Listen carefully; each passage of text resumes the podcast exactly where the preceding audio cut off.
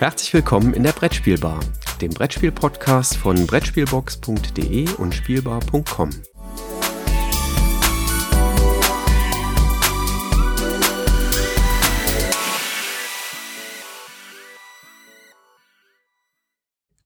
Guten Morgen, Christoph. Schön, dich wieder hier in der Brettspielbar zu treffen.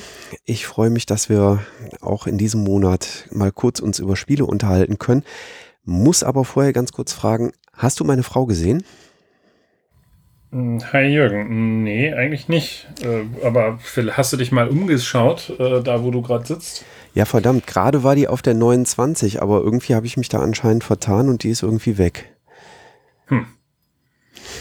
Keine Ahnung, in welchem Film du jetzt gerade bist. Oder sollte ich besser sagen, Spiel? Ja, ich bin in einem Agentenspiel unterwegs, in der Tat. Ähm, und zwar, wir haben im Urlaub äh, wirklich sehr, sehr viele Runden Fugitive äh, von Fowers Games gespielt. Der Autor ist dementsprechend Tim Fowers, der äh, seine Spiele ja sehr gerne im Eigenverlag herausbringt. Und wir sind weiterhin total begeistert äh, von Fugitive. Das ist ein Zwei-Personen-Spiel.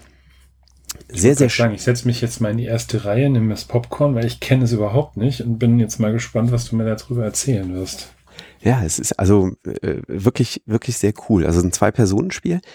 Ähm, einer spielt den Flüchtenden, der andere spielt die Polizeichefin. Der Flüchtende muss natürlich entkommen und die Polizeichefin muss den Flüchtenden einfangen. Ähm, so leicht, so gut. Ähm, und das Ganze ist im Kern eigentlich ein abstraktes Spiel. Es gibt äh, Karten mit den Werten von 1 bis 42 ähm, und ähm, davon bekommt der Flüchtende zu Beginn eine Auswahl auf die Hand, die Polizeichefin ebenfalls. Man muss dazu sagen, die Karten sind aufgeteilt in drei Kartenstapel, von denen man auch weiß, welche Karten da prinzipiell drin sind. Und der Flüchtende legt vor, äh, indem er Karten ausspielt. Und die letzte Karte, die er eben entsprechend ausspielt, das ist quasi sein derzeitiger Aufenthaltsort. Und Ziel für den Flüchtenden ist, ähm, bis zur Karte 42 durchzukommen. Und dabei gelten Restriktionen. Er hat nur eine bestimmte Zugweite, also nur eine bestimmte Schrittweite an Karten, die er vorkommen kann, kann aber Zwischensprints einlegen, wenn er zusätzliche Karten abgibt, etc. Die Karten werden verdeckt zunächst einmal ähm, einfach in eine Reihe ausgelegt. Und die Polizeichefin, die kann jetzt eben Karten auf die Hand ziehen auch und äh, kann mit dem Wissen an, über die Karten, die sie auf der Hand hat, eben deduktiv quasi rückschließen, wo könnte der Flüchtende denn sich aufgehalten haben, welchen Weg hat er quasi über die Karten genommen und äh, wo könnte der Flüchtende jetzt sein. Und das Ziel der Polizeichefin ist eben, alle Verstecke, wo der Flüchtende war, eben aufzudecken. Und wenn die Polizeichefin das schafft, bevor der Flüchtende bei der 42 angekommen ist, dann hat halt die Polizeichefin ähm, gewonnen. Ähm, Im Grunde war es das auch schon. Also wirklich ein ganz einfaches Spiel. Der Flüchtende kann in seinem Zug immer eine Karte ziehen und dann optional ein, ein, neues Versteck ausspielen, wo er halt hinflüchtet. Und die Polizeichefin kann im Prinzip eine Karte ziehen und ähm, ein äh, Versteck benennen. Und wenn das ein Versteck ist, wo der Flüchtende mal war, dann muss der Flüchtende das eben aufdecken. Und dann schaut man halt, kommt der Flüchtende bis zur 42 oder hat die Polizeichefin vorher alle anderen ähm, Karten eben entsprechend aufgedeckt und den Flüchtenden damit äh, ja, entdeckt. Ähm, grandioses was, Spiel. Was fandest du äh, besonders toll dran? Also, ich sag mal, was, wo würdest du jetzt sagen, ist das Alleinstellungsmerkmal dieses Spiels? Oder weshalb habt ihr das so häufig wieder, immer wieder rausgeholt, wie du eben gesagt hast? Also zum einen ist das äh, kurz und knackig zu spielen. Also ich würde mal sagen 10 bis 15 Minuten. Ähm, mehr braucht man eigentlich nicht. Ähm, das Spiel ist eigentlich völlig abstrakt, aber aufgrund der Grafik kommt man doch ganz gut in diese, ja, in dieses Gefühl rein. Der eine flüchtet und der andere ist die Polizeichefin und kommt hinterher. Ähm, und ich muss zugeben, ich mag ja durchaus solche deduktiven Spiele. Ähm, und wir hatten anfangs so ein bisschen so nach dem Regelstudium die Befürchtung, so, ah ja, da, da ist doch wahrscheinlich ein Spieler im Vorteil, das kann doch gar nicht klappen, dass der Flüchtende wegkommt. Oder ähm, wie, wie schaut das aus? Und dann haben wir es gespielt und äh, in der Tat, also wir hatten immer das Gefühl, ähm, dass beide Chancen haben. Es ist natürlich durchaus ein bisschen glücksabhängig, welche Zahlen man dann auf die Kartenhand zieht. Wenn man gute Zahlen zieht, dann kann man deduktiv wirklich gut ausschließen. Also für die Polizeichefin ist das super, wenn sie mal so zufällig vier Karten, die in einer Reihe äh, sind, also aufsteigend hintereinander, ähm, wenn sie die auf der Hand hat, dann kann sie im Prinzip sehr gut erkennen, ah, da muss jetzt gleich der Flüchtende ja drüber sprinten.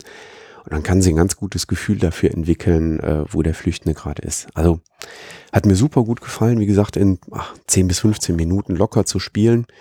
Ähm, kriegt von uns äh, beide Daumen rauf. Also wirklich ein richtig gutes Zwei-Personen-Spiel. Fugitive von Tim Fowers und eben im Eigenverlag Fowers Games ähm, auch erschienen.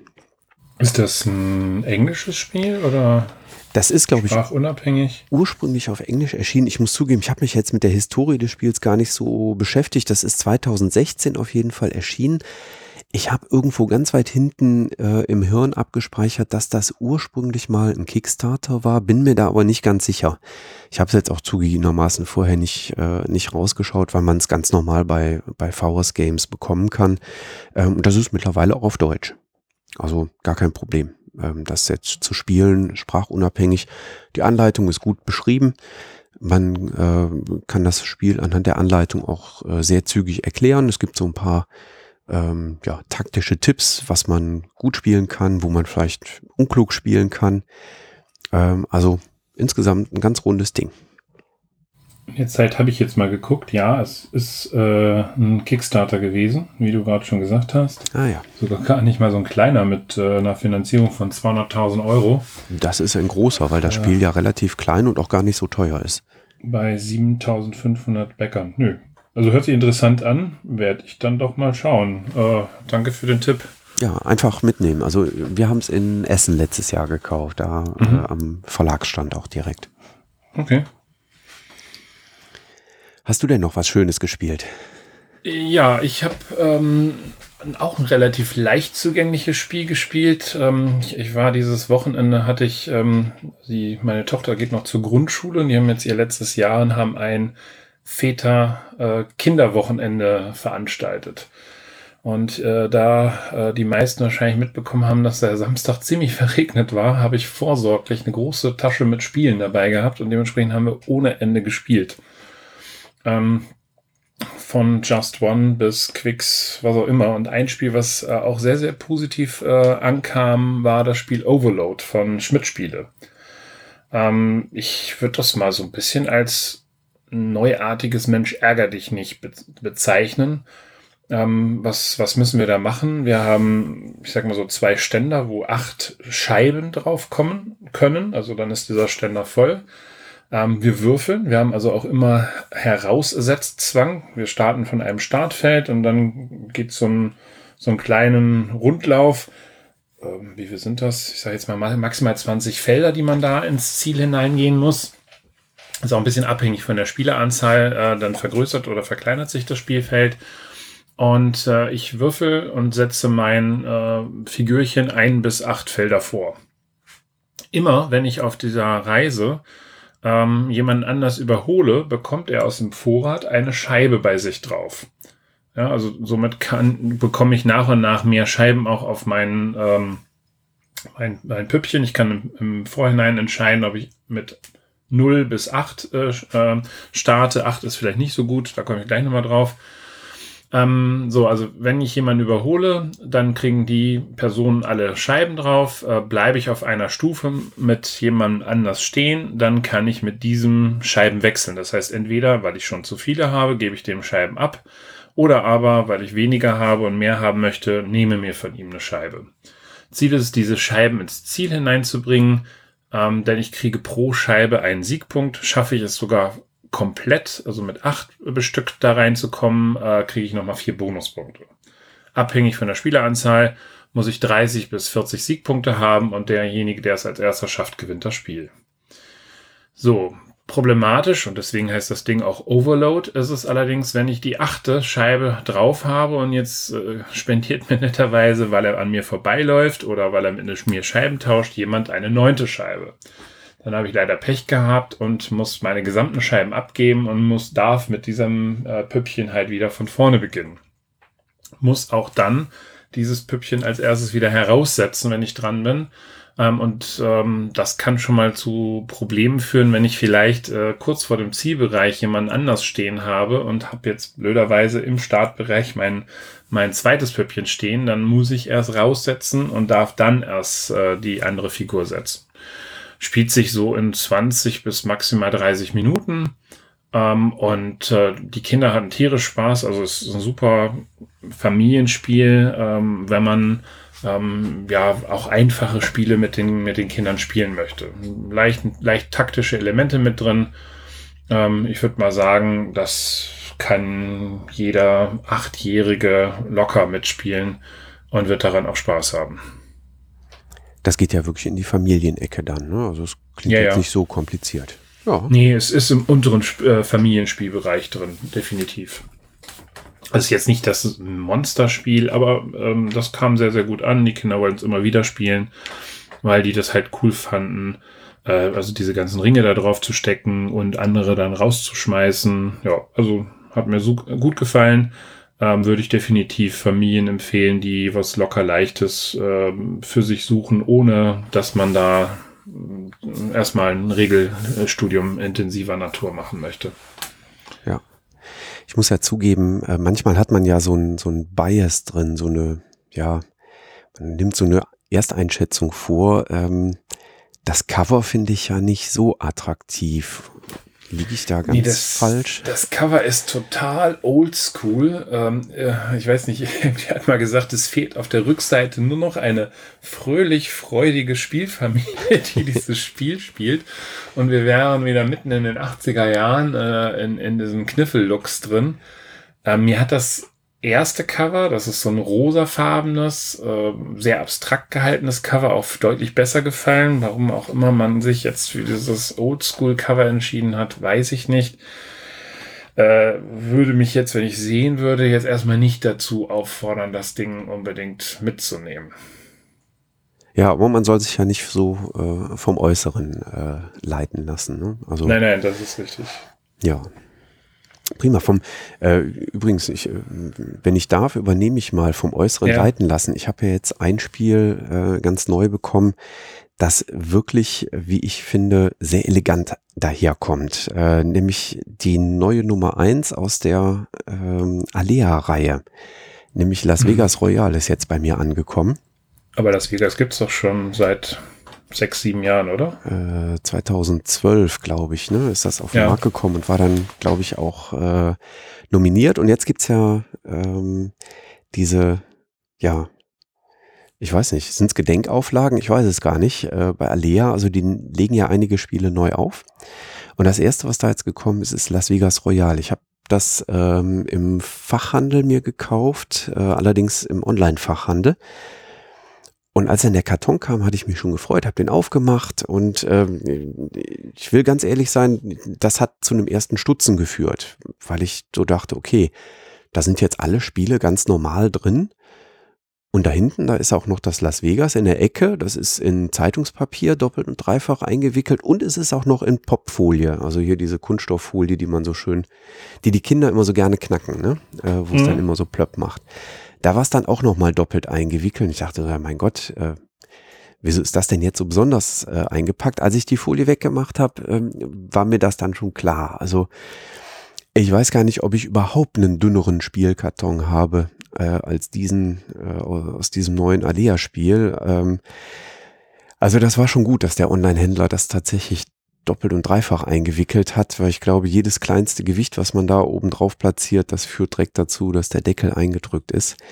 Ähm, der Karton an sich super edel, also ganz, äh, ganz dunkel in schwarz gehalten mit Las Vegas Royal und ja, einem äh, sehr abstrakten äh, Titelbild vorne drauf, wo eben Las Vegas abgebildet ist.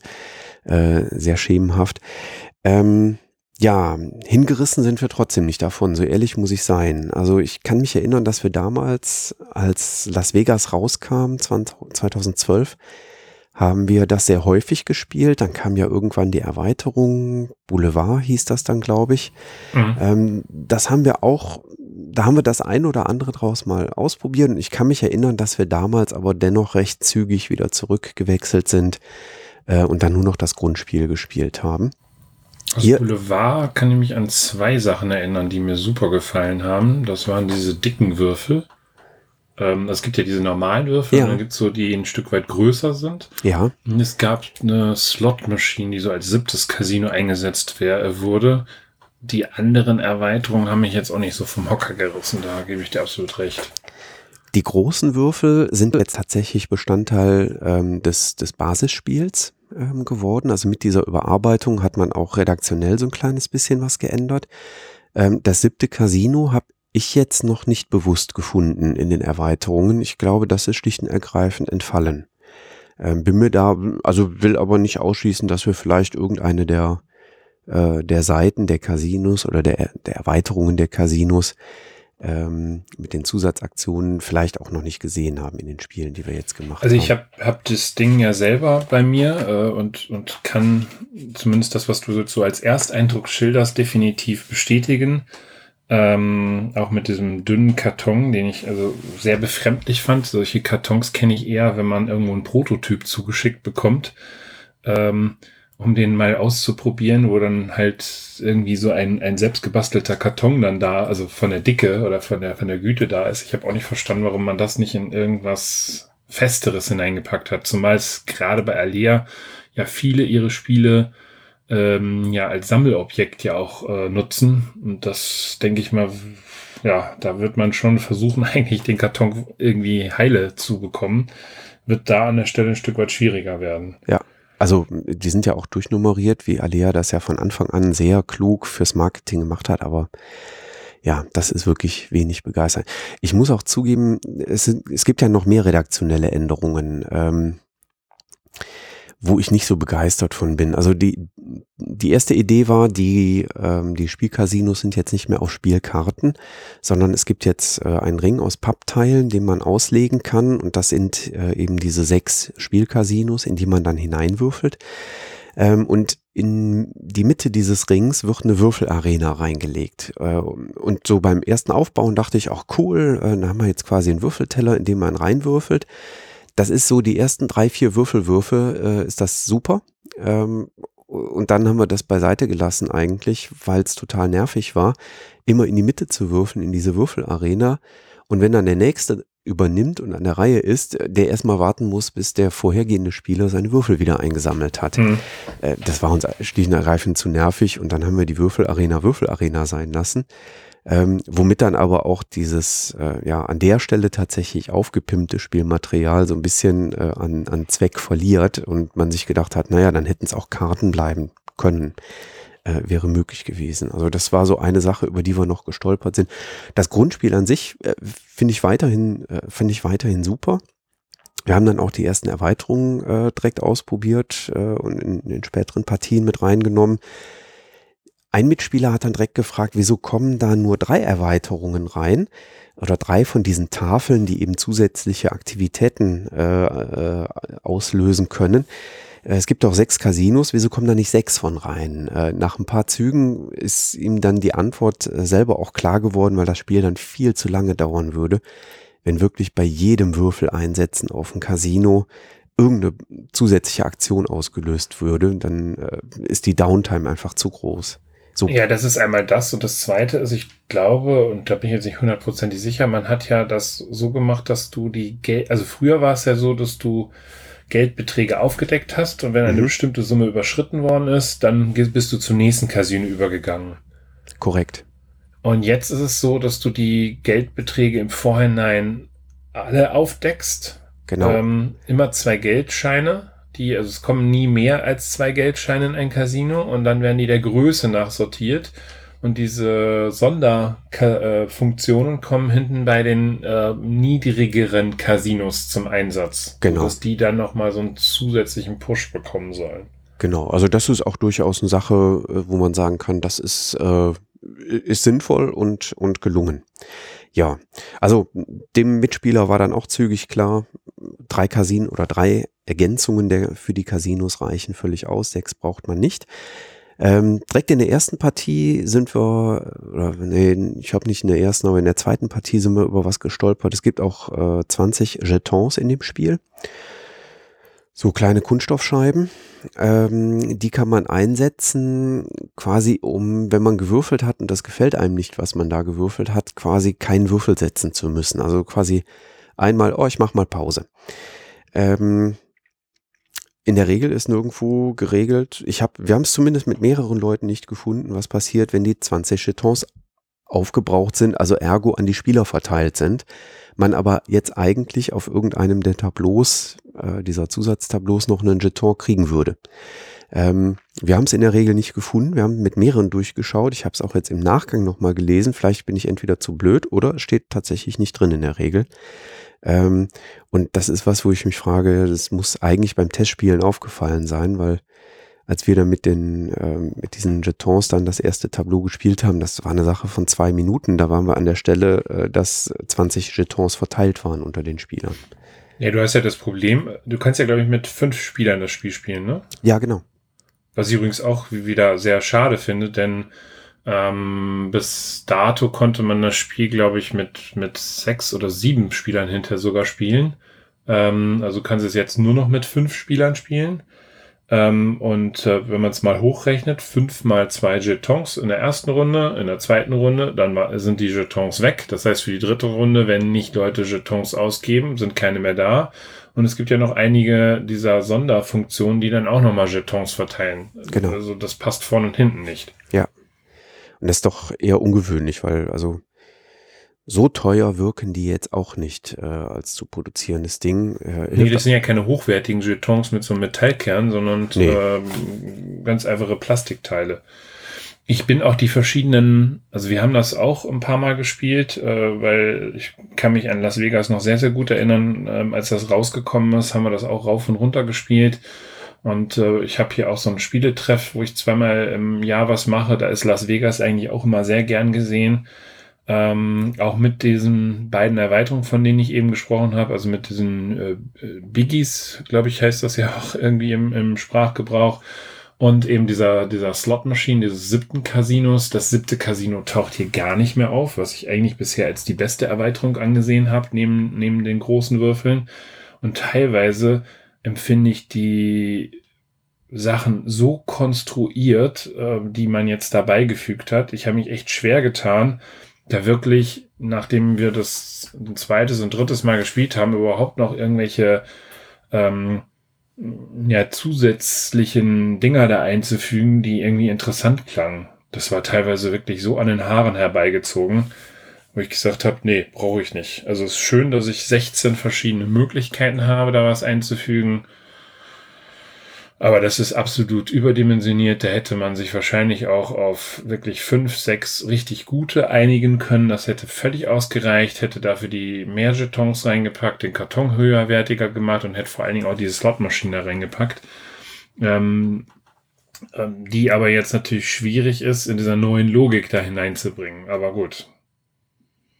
Ja. Also, ich glaube, lange Rede, kurzer Sinn. Ich glaube, wenn man das alte Las Vegas hat, und plus äh, eben halt von mir aus diese ein, zwei Erweiterungen aus, aus der Erweiterung, dann braucht man das, dieses Neue nicht. Es sei denn, man ist Sammler. Wie gesagt, die sind nummeriert. Gut. Kommen wir vielleicht zu was anderem. Hast du noch was Schönes hinten dran? Ähm, ja, ähm, habe ich. Ähm, es ist ein Spiel, was in Nürnberg so fast an mir vorbeigelaufen wäre, weil ich äh, den Namen irgendwie ziemlich Banane fand. Ähm, ähm, ist wieder ein Spiel von Schmidt Spiele. Ähm, und das hatte den Namen Tippi Toppi.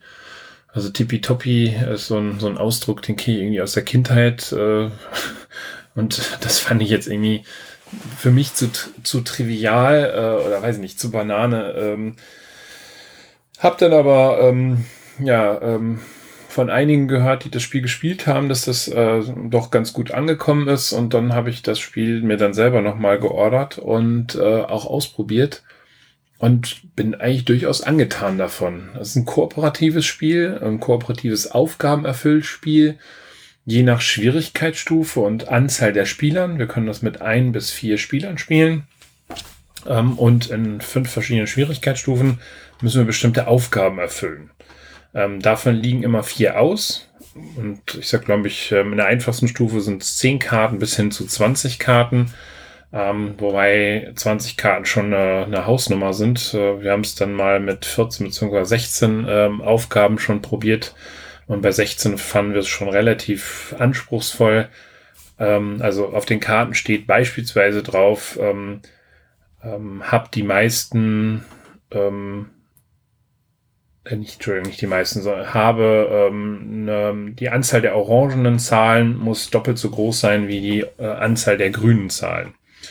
Oder die, ähm, ähm, du musst auf den vier Ablagestapeln, die wir dort haben, äh, mindestens zwei mit Pink haben.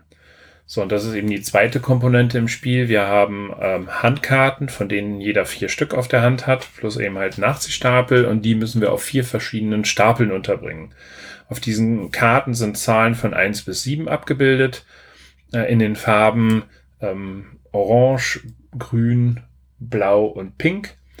Und äh, wir sind verpflichtet, immer eine Karte abzulegen. Und das ist so, so das UNO-Prinzip ähm, oder Mau-Mau-Prinzip. Ich muss auf die gleiche Farbe oder auf die gleiche Zahl was hinlegen. Wenn ich das nicht kann, endet das Spiel übrigens auch. Das ist aber noch nie passiert. Ähm, und so muss ich mir eben den Ablagestapel so hinbasteln, dass ich eine der vier Aufgaben oder auch mehrere der vier Aufgaben schaffe.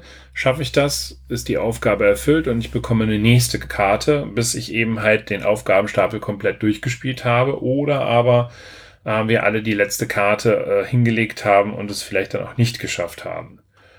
Und äh, wir dürfen miteinander reden, wir dürfen uns aber nicht genau sagen, ich habe jetzt grün 4 äh, sondern ich kann höchstens sagen, hey, diesen Stapel ganz links bitte nicht mehr bespielen, weil da kann ich was machen, um eine Aufgabe zu erfüllen.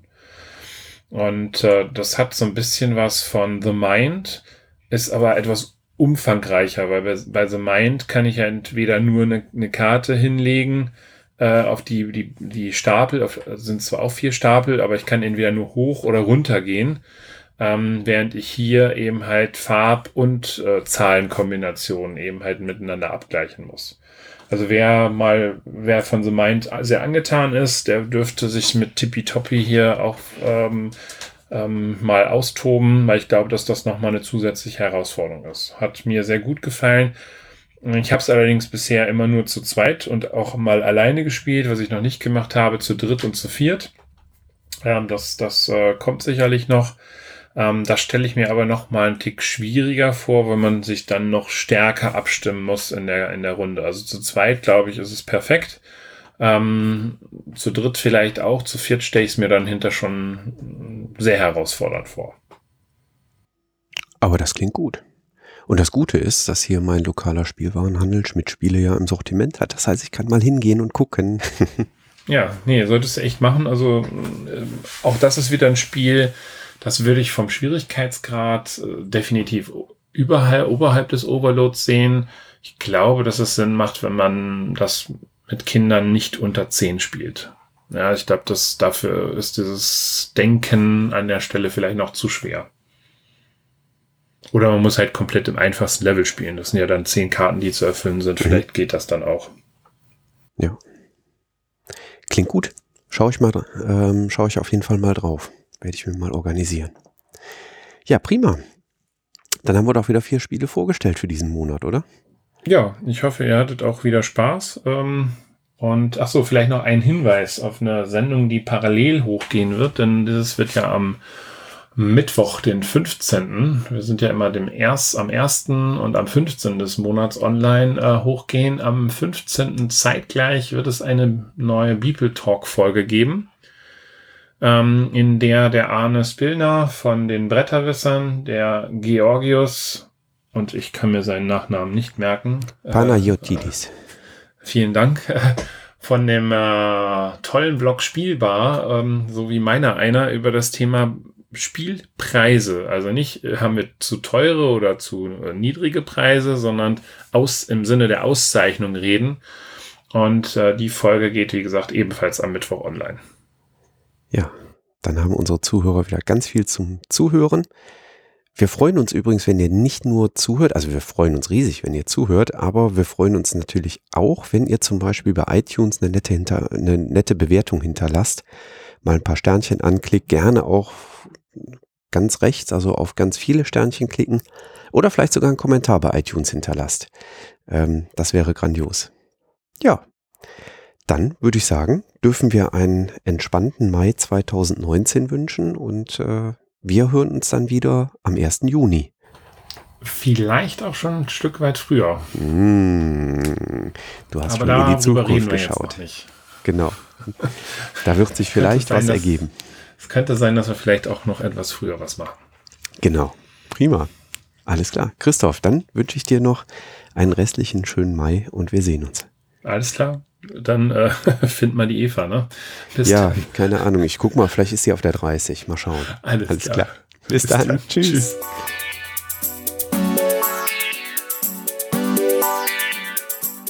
Danke, dass du der Plauderei an der Brettspielbar gelauscht hast. Wir freuen uns über Feedback, insbesondere bei iTunes, Panoptikum, IO oder anderen Plattformen, über die du dem Podcast folgst.